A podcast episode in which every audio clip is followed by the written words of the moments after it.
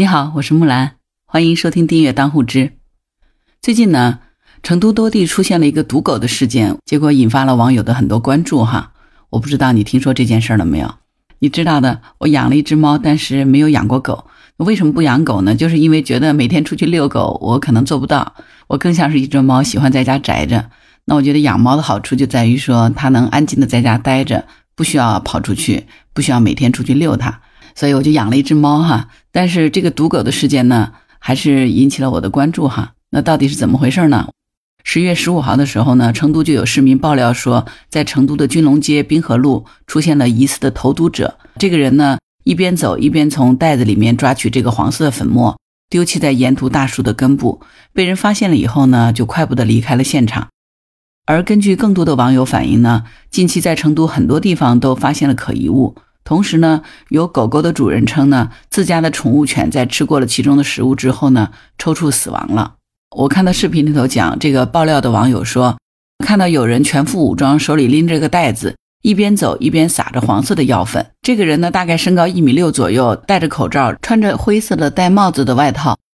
好像一路都在投毒。爆料人说，他就去质问对方，对方就停止了手上的动作，想加快脚步呢，离开现场。在这个爆料的网友拍摄的视频里面呢，可以看到对方就躲躲闪闪，一言不发。这个视频后来就被分享到遛狗群了。那养狗的人士很快也就发出提醒了，说啊，带狗狗去遛弯的，千万不要去河边了啊，这个粉末是有危险的。随后就有人报了警。据说呢，类似的这种可疑物还在成都的很多地方都出现了。还有的网友爆料说呢，这些可疑物当中有夹带刀片的火腿肠，有泡过药水的狗粮，还有夹带药物一烟井的肉类等等。这些东西呢，分布在公园的绿化带、行道树的根部，甚至在某些小区的草坪里面都有。有的狗主人就反映说，自家的宠物犬就是吃了这些食物以后，全身抽搐死亡的。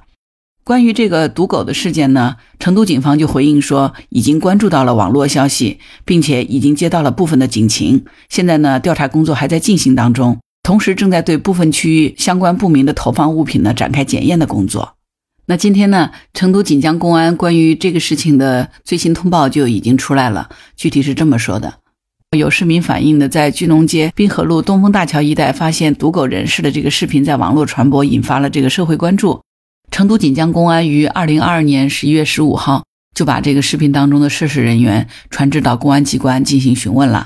现将有关的情况通报如下：说这个涉事人员姚某，女，五十一岁，是黑龙江省齐齐哈尔市人，于十一月十五日在成都某超市购买了多包小米及面包，后到锦江东风大桥周边的绿化带附近作为鸟食进行抛洒。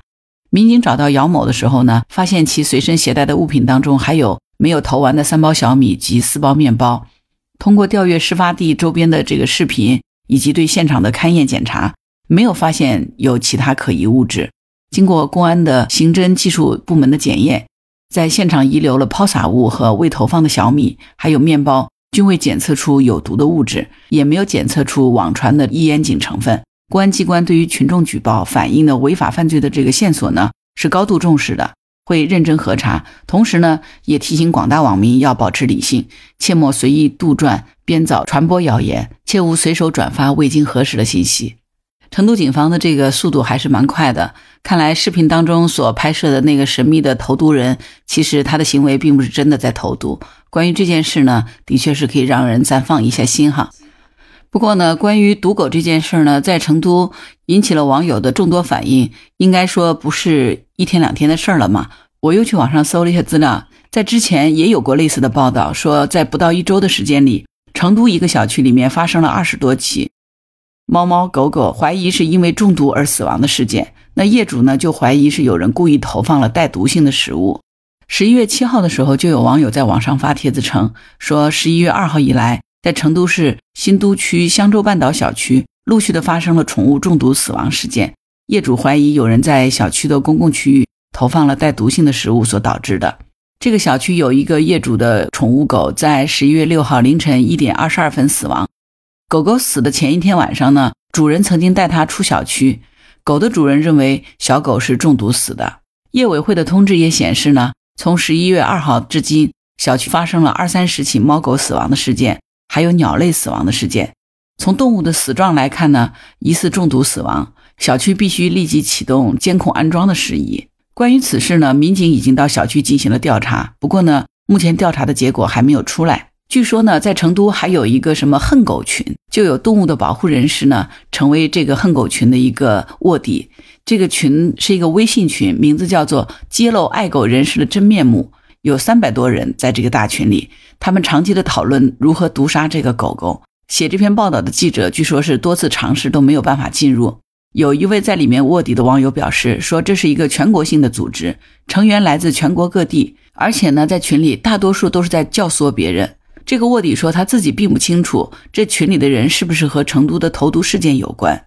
不过，除了这个微信群，写报道的记者说，在网上还发现存在着一种什么恨狗的贴吧，在贴吧里面呢，充斥着各种对宠物犬的排斥的言论，当中有不少人都是有着被狗咬伤的经历。另外呢，在微信群以及贴吧当中，还会经常出现一烟井的字眼。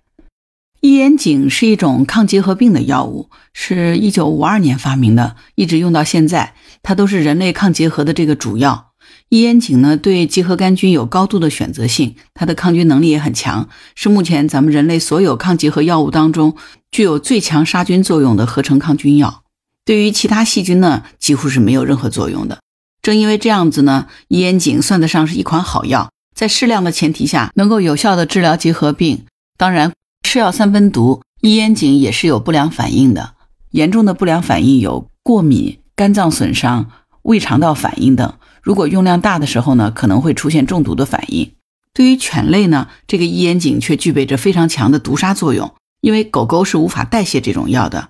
所以一旦狗狗服用了相应剂量的这种药物，肯定是必死无疑的。毒狗的行为到底犯不犯法呢？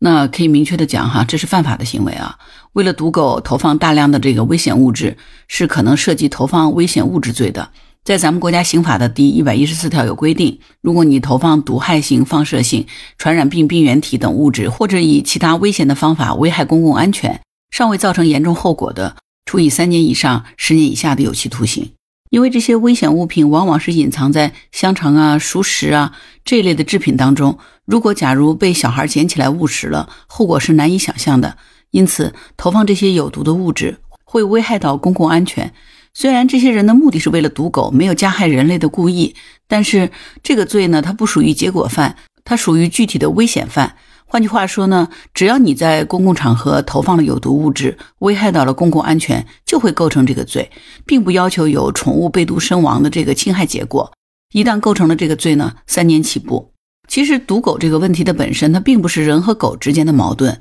而是人和人之间的矛盾。今年九月份的时候呢，在黑龙江就有一个保安对于宠物狗深恶痛绝，原因是因为这个小区草坪呢总是被宠物狗当做厕所，于是呢，保安就联合了小区的另外一名业主。在草坪上撒满了毒鸡肝，没几天就毒死了十一只宠物狗，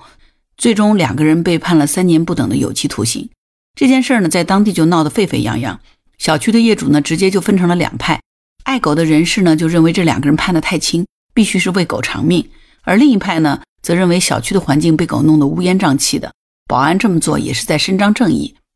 于是呢，就开始为这个保安捐款，恨不得当场就把这个保安给解救出来。这种极端的对立立刻就引发了巨大的矛盾，但是这件事儿追根溯源，其实还是因为部分业主这个遛狗不拴绳，让狗随地大小便这种不文明行为造成的。对于这种不文明的养犬现象，很多人其实是不知道怎么处理，所以就打出了替天行道的旗号，这才是毒狗问题爆发的根源啊！说到底了，错的还是人类啊，是那些不遵守规则、自私自我、素质低下的这个养狗的人，而不是狗。不能因为养狗的人有错就把狗给杀了，这种做法并不合逻辑，也没有任何可取之处，不是吗？投毒并不能真正的解决问题。那么，对于这些不文明的养狗行为，是不是也是受法律的约束呢？答案是肯定的。法律对于居民养犬是有严格的规定的哈，在《动物防疫法》的第三十六条规定，单位和个人饲养犬类，